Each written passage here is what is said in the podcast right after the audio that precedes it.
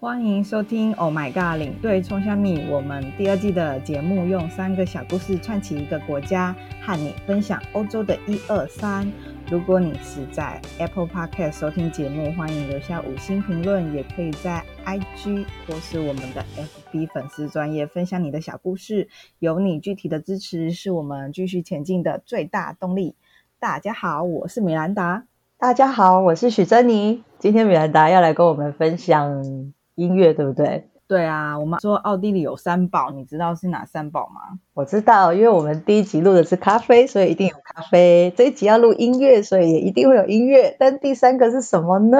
华尔兹，华尔兹，舞曲跳舞的华尔兹。哇，天哪，我对跳舞真的是很不在行诶，但是华尔兹是一个非常非常美丽的舞步哦。对啊，你会跳吗？嗯，当然不会喽。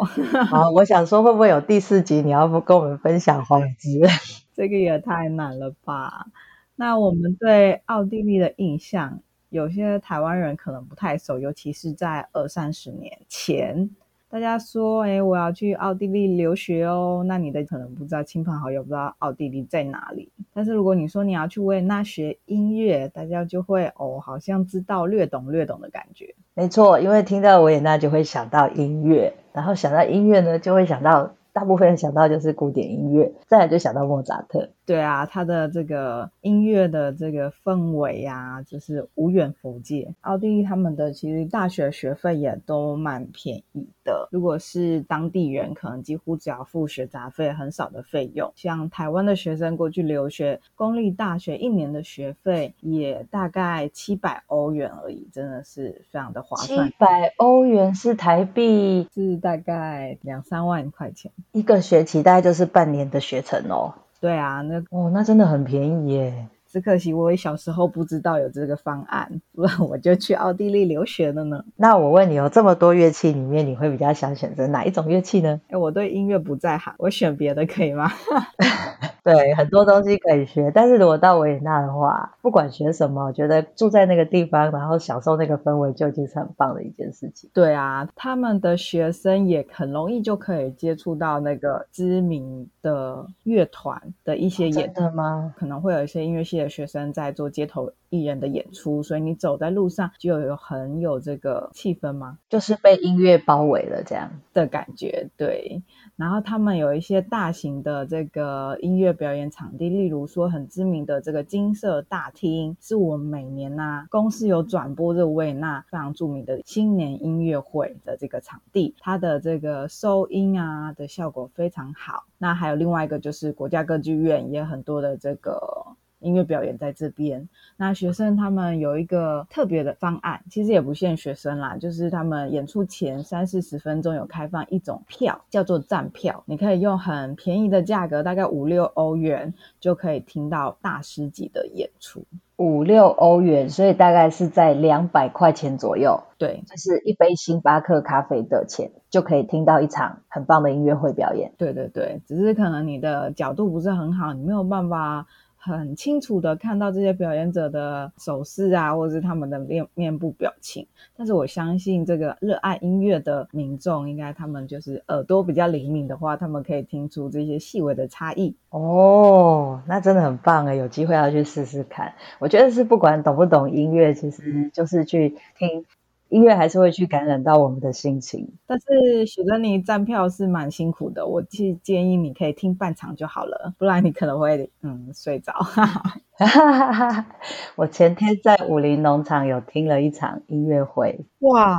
那你有在睡觉吗？没有，我大概就是中后方的时候有觉得就是有一点点，就是听起来就是听那个音乐，你就会觉得很舒服，这样，因为他演奏的音乐不是像贝多芬那种命运交响曲当当当当那样子，演奏一些比较柔和的音乐。然后那个主持人他自己也在讲说，像听这种就是古典音乐啊，其实他会很容易让人家就是心神是很。宁静的，很舒服，很舒适，很安全的感觉。对，就会想要睡觉。所以大概现场有四十几个人吧，结果大家都在睡觉。对，我看到我前面那个人频频的在点头。可能因为时间也比较晚了吧，大概是晚上八点四十分的时候。哦，在山里面，你知道吗？八点就应该要上床睡觉了。那是住在山屋，好的，那我们就回来我们音乐的主题。那我们刚刚说到两个那个音乐的场地啊，因为那啊、呃、有时候节目表出来啊，热门的这个表演很快就被预定了，半年前或是更早。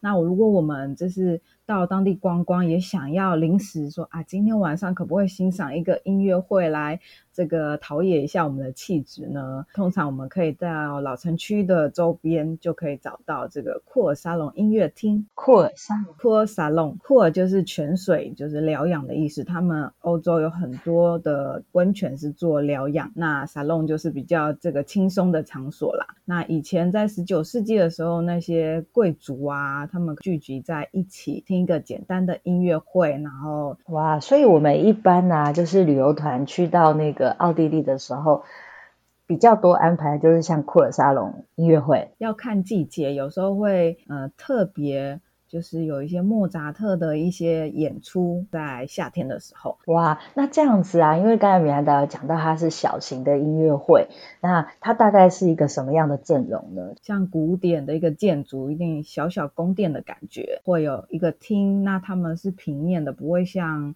这个我们国家音乐厅那么大呢，三四层楼这样子，大概要前三排你才有办法看到这个表演者很清楚。那一般你可以坐在后面啊，就像许珍妮说她一样，听音乐会有时候啊不小心层层的进入梦乡，不会打扰到别人。那主要的内容是 史特劳斯、莫扎特还有雷哈这些我们。就是耳熟能详的曲目为主啊，中间有时候会有这个男女生的对唱啊，或是芭蕾舞的示范，我觉得是蛮精彩的。哇，那也很棒诶。那时间呢？大概多长？时间大概好像每天晚上的八点到十点，中间他们会有一个中场休息啦，就是附一个饮料。通常在欧洲，我们去音乐会的时候，当地人都会盛装打扮。因为到音乐会的这个场所是最容易遇到朋友的地方，所以他们就会有点啊互相比较的意味啦。那中间中场休息就可以出来喝个饮料啊，那跟朋友聊聊天，社交活动一下。哇，是像喝香槟这样的饮料吗？有果汁，有香槟吧。嗯，气氛超棒的，它就是一个很适合社交的场合诶。对啊，那我很想要知道一下，因为整个那个奥地利最有名的一个音乐家就是莫扎特，而我们听过好多音乐，其实都是跟莫扎特有一点关系，然后他的音乐真的听起来也是非常非常舒服。那到底是在什么样的一个环境之下，他成长成一个天才音乐家呢？莫扎特他是也是我们奥地利人，他在这个萨尔茨堡出生，在十八世纪一七五六年的时候，那我们都知道。他是一个音乐神童，因为他的爸爸也是音乐家，就从小让他们学音乐。在莫扎特三岁的时候，他就听到姐姐啊在这些学习嘛，跟爸爸学着钢琴啊，然后莫扎特旁边也是跟着哼起来，他就很好奇嘛，模仿姐姐去弹这个大键琴。那他就是。记忆力很厉害，对一个三岁小孩来说，那爸爸就发现，哎，这个小朋友好像有点音乐的天赋，也开始就是教他。他据说他四岁就已经可以自己作曲简单的曲目，然后爸爸就带着他在欧洲各地巡回演出，收费赚钱这样子。那他们曾经去过了巴黎、伦敦、阿姆斯特丹、法兰克福这些大城市，那也在他巡回期间。那认识了很多就是很知名的音乐家，互相交流。因为莫扎特其实他很年轻就过世了，在三十五岁左右。对，也有人说是不是他小时候这样舟车劳顿，造成说他身体比较不好呢？很可惜，他很早就过世了。活在这世界上只有三十五岁，三十五年的时间内，可是他在短短三十五年的时间有这么多这么好的创作，真的是非常非常厉害。对啊，我们常常听莫扎特，常常作为胎教音乐啊。好像有人说，这个听莫扎特的音乐，小朋友比较聪明，比较专注力。啊，真的吗？那我觉得我自己专注力不是很好诶。那我从今天晚上开始也来听一下莫扎特的音乐好了，看看有没有进步。也可以啊，我觉得听古典音乐就是对于身心灵气质的陶冶，还有比较那个心灵的沉淀是有好的影响的。你可以好好的听听。那莫扎特在这个奥地利是非常知名的这个音乐家。我们来到奥地利观光旅游，像萨尔茨堡，你可以就是找到啊莫扎特他出生的地方，他住过的地方。他们小时候也是租房子，所以在啊萨尔茨堡的市区留下了很多的足迹，还有一些博物馆这样子。那最著名的就是它的一个纪念品。什么样的纪念品？可以吃的吗？对，可以吃的，就是莫扎特巧克力。哇，莫扎特巧克力，其实台湾这边也有很多网络上面在卖耶。那到底莫扎特巧克力，我看过好多不一样的包装哦，到底哪一种才是正宗的莫扎特巧克力呢？之前 Seven 好像也有进口一款这个米拉贝尔公司出产莫扎特巧克力，一般我们看到就是圆球形，然后是红色的锡箔纸包装，上面有彩色的那个莫扎特的肖像，然后吃起来里面是有包酒的，对不对？没有包酒，它里面大概是用开心果啊、杏仁糖、牛轧糖跟黑巧克力去把它包覆起来，呃，算是还蛮甜的啦。对，我印象中真的好甜哦！我吃了一颗之后就没有办法再吃第二颗了。其实就是你到当地你要买什么纪念品，就买这个巧克力是很方便的，就给同事一人吃一颗。你给他太多，他可能会嫌弃。那吃一颗就是新奇一下，吃吃口味，我觉得是蛮不错的。真的？那米兰达去过去过那个奥地利这么多次啊？那刚才有讲到，就是台湾通常是这个包装的。那有没有推荐，就是到奥地利一定要买的，而且只有在那边才买得到的口味？这个长得这个形状类似的啊，然后外面有这个莫扎特肖像的巧克力，有非常多的厂牌。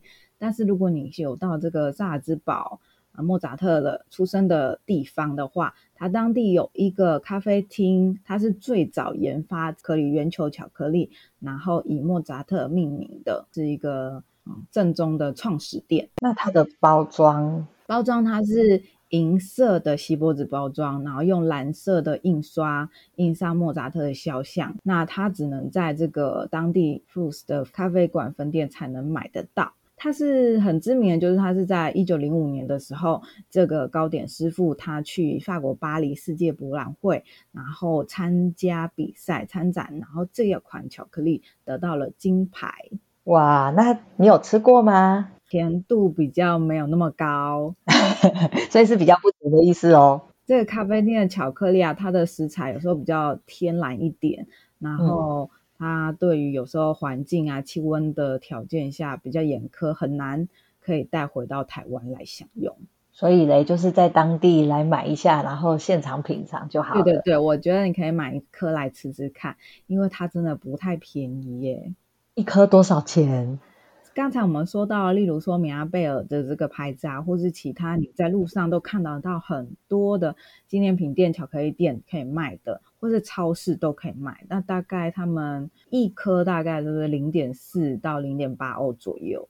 那有时候一袋还有更便宜的，大概就一颗十块。但是我们这个正宗巧克力一颗是一点五块，每年都会再涨零点一欧。一点五块的话，大概一颗要四十到五十块，要五十块，对的，要五十块。如果以现在的汇率，可能不用到五十块哦。